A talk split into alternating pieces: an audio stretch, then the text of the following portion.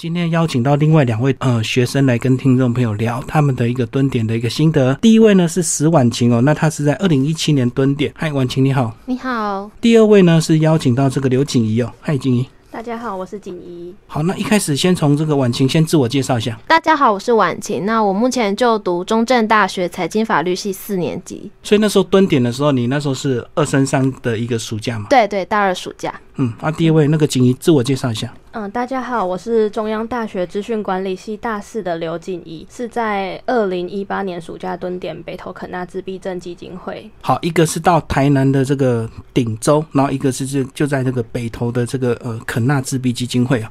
呃，两位先讲一下你们当初为什么想要参加蹲点，是因为这个学长姐介绍吗？我当初其实是因为我我大学本来就有一个习惯，是我很喜欢走路的时候会去看布告栏有什么资讯。嗯，那我大一的时候就刚好看到蹲点台湾他们在宣传，但因为我大一太忙了，就暑假已经安排事情了，所以我那时候就把蹲点台湾写在我的笔记本里，就写说，哎，我大二一定要来参加。那那个时候会想要来参加，一部分是因为想说，就是自己除了读法律系以外，还可以做一些什么事。嗯，所以我当时就找了我室友郑英一起来报名蹲点台湾。可是你有看过他们的一些甄选计划，对不对？要要去做一些计划，并且要拍片嘛？对对对。嗯，那你法律相关，你有那个拍片间接相关的一个经验吗？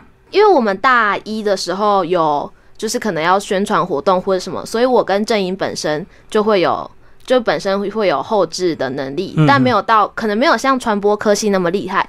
但我们那个时候想说，因为蹲点台湾它的核心理念除了拍摄纪录片以外，还有一个部分是服务。我们就想说，因为毕竟他们两个是并重的，所以在我们可能传播没那么厉害的情况下，我们可以着重在服务这个部分。嗯哼，还是要实际服务，并不是去那边拍个片回来就好啊。对对。哎，景，你讲一下你当初什么想参加？嗯，其实我原本是完全没有听过蹲点台湾这个活动的。那因为我的伙伴他是政治大学传院的黄运轩，然后他在大一的时候就有来跟我说要不要报名。那其实那时候我对这个活动一知半解，那我就说好啊。结果第一年的时候，可能我们就找不到一个很充分的理由，其实面试那一关就被刷掉了。是。那其实到第二年的时候，运轩又再跑来问我说。我还是要不要再陪他参加一次？嗯，那其实我们有想过，我觉得这个活动其实我们这样子了解完之后，我觉得它是一个有意义的活动。那如果说你这么就是我的伙伴，他这么有热忱想要参加的话，那我有什么理由说不呢？嗯，所以说其实我们就是这样子，然后就开始准备第二年的面试。那也在第二年面试的时候，我们才。真正找到说我们到底去了蹲点能给当地带来什么？因为我们在面试的时候就有讲到说，在我最后一年的暑假，我们想要一起做一件不一样的事情。嗯所以第一年这个因为经验不够，所以被刷下来。第二年再再次重新的面试，终于成功就对。对。那你们是蹲点成功，他才会分派一些呃要服务的一些景点嘛？所以像你是到肯纳基金会，呃那时候被挑到这个景点，你一开始的想法是什么？还是你预期本来是应该到偏乡那种很荒凉的地方？哦，不会诶，其实蛮令大家意外的是，我们把肯纳填在我们志愿序的第一名。哦，真的？对，因为因为我们一开始选地点的时候，是先从那个社区希望蹲点学生可以做什么来开始先筛选一次想要的服务就对。对，然后我们就是先根据我们的专长跟兴趣，然后先筛选了一遍之后，再来想说，那我们真正想要了解的是什么？嗯，那刚好我们其实自己原本也没有听过肯纳，然后就是刚好在收集资料过程中发现，哎，那他们是。就是肯纳是自闭症嘛的证明，那他们这个族群是我们平常其实没有办法接触到，也完全不理解的领域。那我们就想要借这个机会说，如果我们能够去深入的了解他们，并且让更多人知道关于他们真实的样子的话。那也很棒啊，所以说其实我们是把它填在第一志愿的。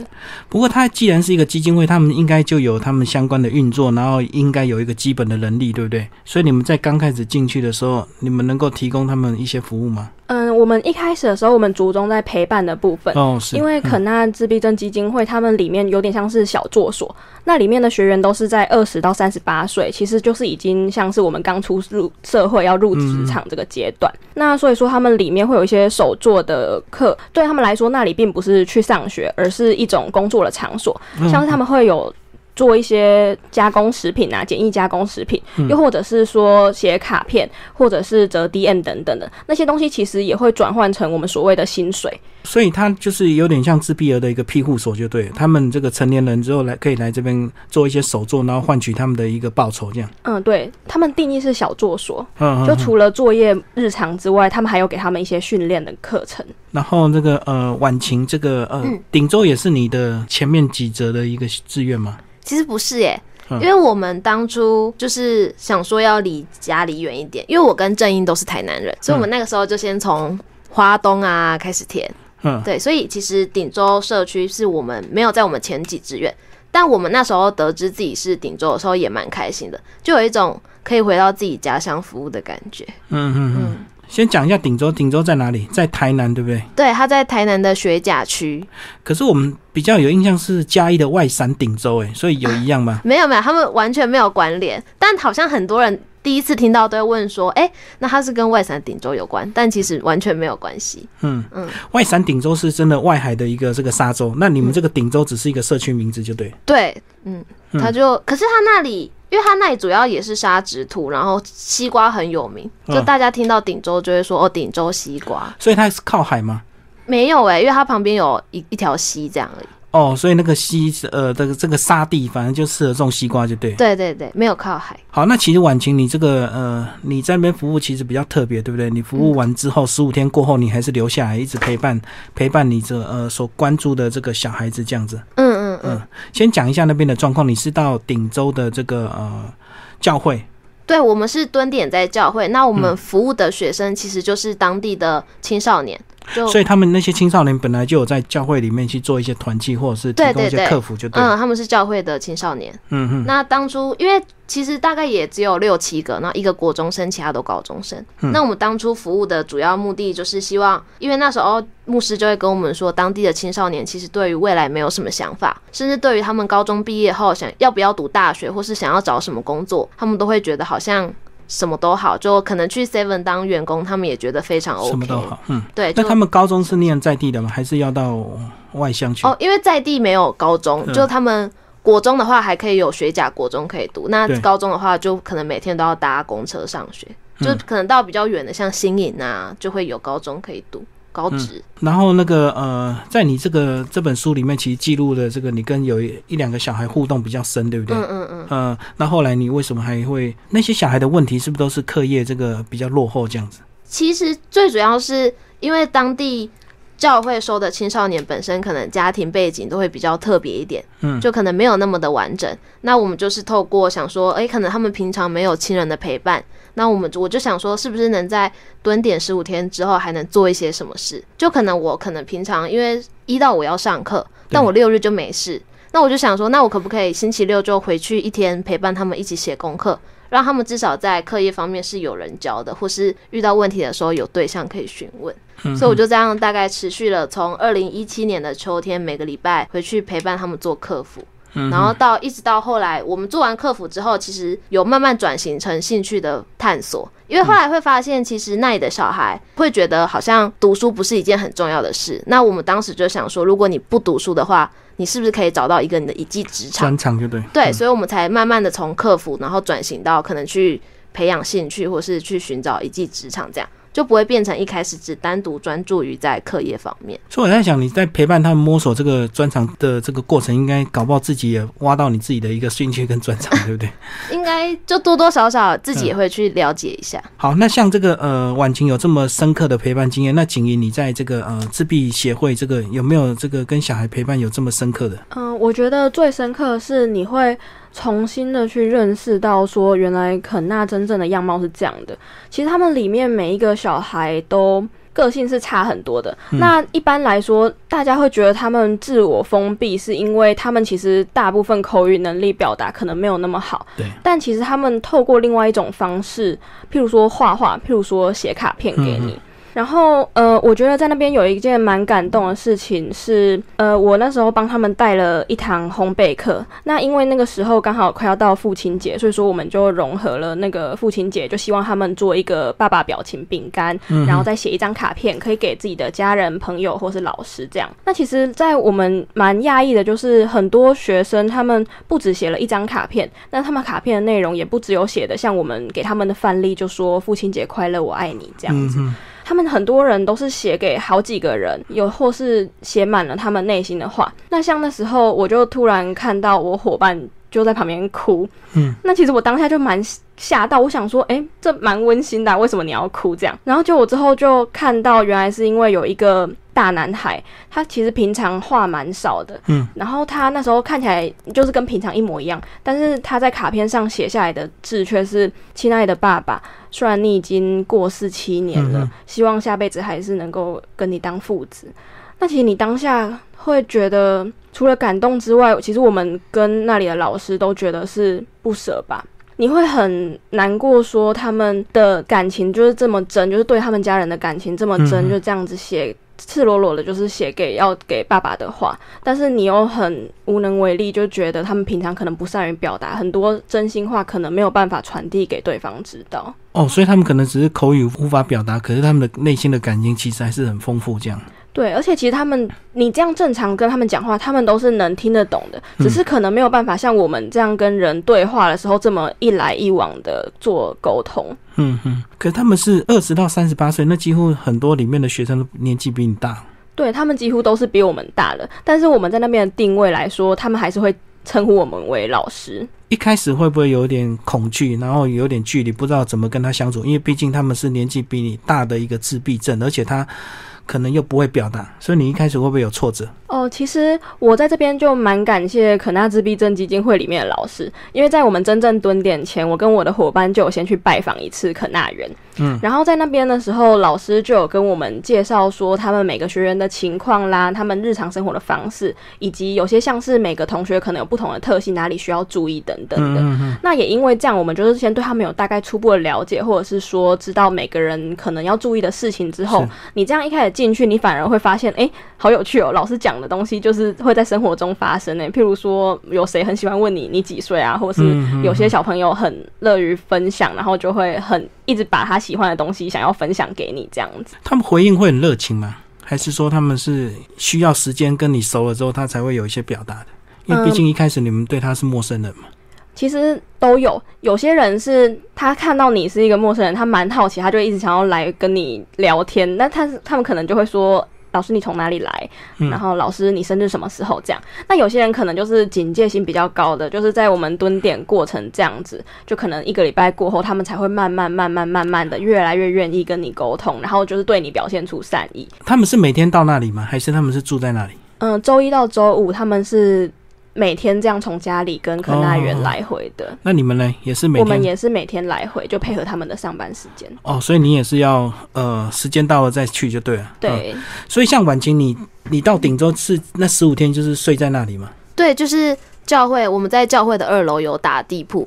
嗯嗯，就是有草坪，睡在草坪上，所以这样跟他们互动会更深哦。晚上你们的你们都在干嘛？还在陪伴他们吗？没有，小朋友他们青少年他们就九点就会回家了，他们是会回家。但是我觉得还蛮感动的一点是，因为我们早上大概六七点就会被那个庙口的菜车的叫卖声叫醒。要要先讲一下为什么会有菜车哦，因为我们当地就是顶州那里社区蛮偏僻的，就你那里就只有一间杂货店，甚至如果你要到。最近的 Seven 的话，你骑机车也要骑二十分钟才会到。嗯，然后所以当地蛮著名的就是会有菜车绕到这个社区，然后它很酷哦，它就是你进到庙里面，然后投十块钱，然后它就会给你广播大概二十秒的时间，它就会开始讲泰语说进来呗哦，然后这时候社区的居民就会冲出来，然后就买菜什么的。他还要广播吗？应该大家已经都习惯他几点到了吧？可是因为他的菜车是没有定时的哦，而且他每天卖的每天来的菜车都不一样。哦哦哦，所以不是同一台车每天不是不是不是，它每次都不一样。那应该除了菜车，还有其他民生需求啊？那卖五金百货的、卖卖肉的，是不是也要来？哦，卖好像主要都是卖食物，哎，就水果啊、菜啊、面包啊什么的。哦，所以这个每一台车来了之后，就要投十块，自己广播自己就对，然后居民就会冲出来买。所以你想要睡久一点也不可能，因为七点就被吵醒。对，七八点的时候最频繁，就那个广播声会一直叫，一直叫。然后我们起来刷牙、洗脸的时候，其实我们走到一楼，你就会看到青少年已经站在那里等我们了。嗯嗯嗯。对，然后他们就就他们都很早来，甚至都可能我们还没起床，他们就特地那么早来，然后等我们就开启新的一天。是不是因为他们没有其他的休闲，所以他们对他们来讲，你们是一个这个非常好的一个这个呃陪伴的朋友这样子？对啊，因为他们大部分都是独生子，然后自己在家里很无聊，所以刚好来了就可以找我们。讲一下那个你的男主角，这个后来让你这个留下来继续又服务这么久的那一位，好不好？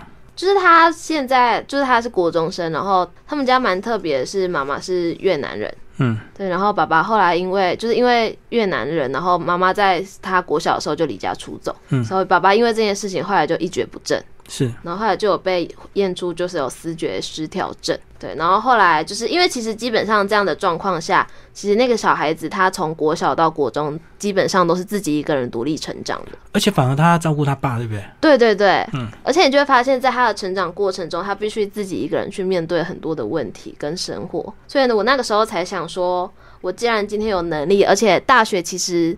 就大家来说，你可以想干嘛就干嘛，而且大学其实比你出社会还要有更多的时间可以去做其他你想做的事。嗯，所以我那时候就想说，哎，那我就可以透过假日回来顶州，然后跟他一起陪伴着他。两年的时间，然后嘉义、台南来回。对，这个从嘉义中正大学坐公车到嘉义火车站，坐到民雄火车站，然后再然后再坐区间车到新营火车站，再从新营火车站转公车到顶州。你跟你同学两个？对。嗯，然后可能是因为顶州比较偏僻，然后公车班次也不多，所以我们早上七点多出发，然后到顶州就已经十早上十点半。你们那个公车时间要算的很精准吗？对啊，因为它因为顶州的公车一天只有四个班次，所以我们下午四点结束之后，我们就会离开。哦，一天哦，没有两天一夜过夜。我们只有在有节日的时候，像是中秋节、圣诞节，可能教会有活动，我们就会跟着一起庆祝。嗯嗯嗯嗯，但基本上就是会一天来回。哇，真的很很难想象你你愿意这个。其实很多人可能，呃，发现了这些问题，可是其实你们十五天过后，好像也很难再多做什么，对不对？因为这个陪伴时间是很有限，唯一只能期望你们的一些文字报道或者是一些呃影片记录，能够让有更多人回想，让更多的资源去协助他们。但是你居然是自己深陷其中的。对啊，那个时候，因为其实后来我身边的朋友也都知道顶州这个地方，嗯，因为我们真的是太频繁的回去了。大家会问嘛？对啊，就大家问说，可能你周末想要揪吃饭，或是想要出去玩，我们就会说啊，我们要回定州，就可能就没办法。那后来经过两年的陪伴，你的呃，你你这位主讲后来有有一些什么改变吗？我觉得根本的问题可能很难在短时间内解决，但因为两年的陪伴，毕竟就一定会慢慢变熟。到后来，我觉得他会愿意主动跟我分享事情，甚至因为他才国中，就他会呛我们。就那个互动方式很像你跟你朋友讲话的感觉。你刚刚讲呛你是吧？对，就是如果讲一些，反正就是沟通，如果有些问那个他的口语就对。对啊，就会觉得哎，很像是朋友，就不会有一种上下阶层的感觉。嗯嗯嗯嗯。锦怡，你会你会向往他这种经验吗？然后找到一个地方，然后有一个小孩在等你，然后两年一年的时间，这样每每个礼拜去陪他呢？对啊，其实我觉得这样会变成一种归属感呢。嗯，因为我觉得这样带给他的影响是久远的。因为，呃，其实我觉得很多像是我们可能之前会去参加过一些那种教小孩啊、陪伴小孩的那种，但是可能那是短时间的，你没有办法。对啊，你没有办法长期延续。那有时候其实我要离开的时候，我反而会觉得这对他们伤害才是最大的。嗯哼，因为就像那时候要离开肯纳前，你会发现他们都。又开始把你接纳你了，但是你又却又突然不见了那种感觉。对，两个礼拜好好不容易已经从那个完全陌生，已经到有点熟悉，然后时间就到了。对啊，我我其实那时候要分离，我觉得嗯，应该是说，不只是我们会不舍，对他们来说，他们可能也会造成以后觉得不再信任之后来的人，因为他们会觉得你是不是也是跟上一个一样，就是来一下下又要走了。嗯嗯嗯。其实很多就是，尤其是我觉得是那种客服班的小孩，好像也蛮明显的这个问题。嗯。应该有一些这个比较没有办法走出来，有一些应该慢慢也能够认同这样的一个模式吧。因为毕竟呃，其实去关怀他们的社福机构或者是一些慈善单位，其实蛮多的嘛。可是总会面临这个，不管是短时间或长时间，就是时间到了就要离开。对，可是这样会变成说。嗯，像是我自己感觉啦，我要是是我的话，我可能就会比较害怕去投入情感跟谁特别好，就不要太熟。对，就是嗯，譬如说我以前有去过泰国当志工的话，那那些小孩可能就会在我离开之前就送我东西，就说呃，他们以前也有志工老师这样来，但是这是他们第一次在那个志工要走的时候买东西送他们。那其实你当下你很难过我那时候要回来，我就觉得超难过，我就一直哭。嗯，因为对啊，真的有可能有些人就是一转身，我们可能这辈子都不会再见面了。嗯哼，好，那你说你除了陪伴之外，你还有做一些当初你们计划是要服务什么？我相信到了现场发现会有点不一样，对不对？你们的服务跟现场可能又要做一些修正。对，但是其实主要我们还是陪伴跟协助嘛。嗯，那我们自己就是帮他们规划两堂课程，是结合自己的兴趣跟专长。像是我的伙伴就是设计一堂。不拿笔的绘画课，他就是用了很多不同的媒材，譬如说球啊、刷子啊那种不同的器具，然后让他们在纸上去挥洒他们的心情，然后让他们就是在结束后让他们表达说，那他们是用了什么东西，然后画出来想要表达的心情，他们当下的感受是怎么样的。就是用不是笔的工具来作画，就对。对对对对，嗯。然后像我的话，就是像刚刚讲到的，就是烘焙课嘛，就是我就是请他们做了自己的家人表情饼干。可是你不是资讯管理系吗？为什么你是教他们做烘焙？对，其实我比较不务正业。对我比较不务正业，因为我很就是虽然我读资管，但是我反而很珍惜那种人与人现在就是可以直接的互动，然后就是交流的那种温度，我反而是很喜欢这样子的过程。嗯，而且我本身就蛮喜欢做一些小点心的，然后我就觉得说，哎，那这样可以带给他们就是比较不一样的家政课。嗯嗯嗯，哦，所以他们那边可能是也也是比较偏手做这方面的课程，就对。嗯，没有，他们手做的话就是只有简单的自己原本有简单烹饪课，是为了要让他们有谋生能力嘛。嗯，那其他的手做的话，就是只是像一些搓凤梨酥的内馅啊，或者是。那个破中东野照，就是那个他们要做一个幸福照的产品，这样就只会做一些产品也是要卖的嘛。对对对，那些东西都是会卖给外面的。然后那个你你后来有拍完成你的纪录片吗？有，我们纪录片的名称叫做《伞 Beyond Words》。那我们这个纪录片想要表达的是说，想要让大家知道说，肯纳原原理的这些孩子来说意义是什么。嗯，他们其实一般来说，他们会觉得那就是像在一把伞下面。那但是伞其实伞这个字其实也是由人组成的，就是这里我觉得肯纳园最珍贵的地方就是那些人，如果没有人的话，那里就不是肯纳园。而且说除了如果说他们觉得是庇护所的话，我觉得对他们来说那里更像是他们的家。嗯嗯，就是白天的家，那晚上再回他晚上的本来的家这样子。对，那边有多少编制啊？就是社工啊，工作人员这些。嗯，老师的话大概是跟我们有接触在一楼办公室的是六个左右。嗯，然后那里的学生有分两班，一般是比较重度的，一般是比较轻度的，就两种程度就对。对，那我们服务的是轻度的那一班，大概人数是在十五个人。所以轻度是还能够表达的。嗯，就是他们的症状可能不会像是完全没有语言能力。嗯嗯嗯。然后那个婉晴讲一下你们完成的纪录片，因为其实每一届蹲点可能就其实因为我们是第九届，所以其实之前就有人来过顶州社区蹲点。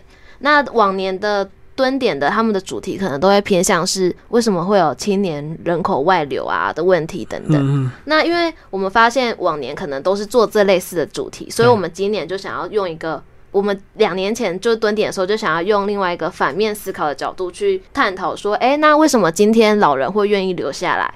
还有今天老人愿意留在顶州的原因是什么？甚至其实我们还有访问到一些可能他其实也才三四十岁的年轻人愿意留在这里的原因。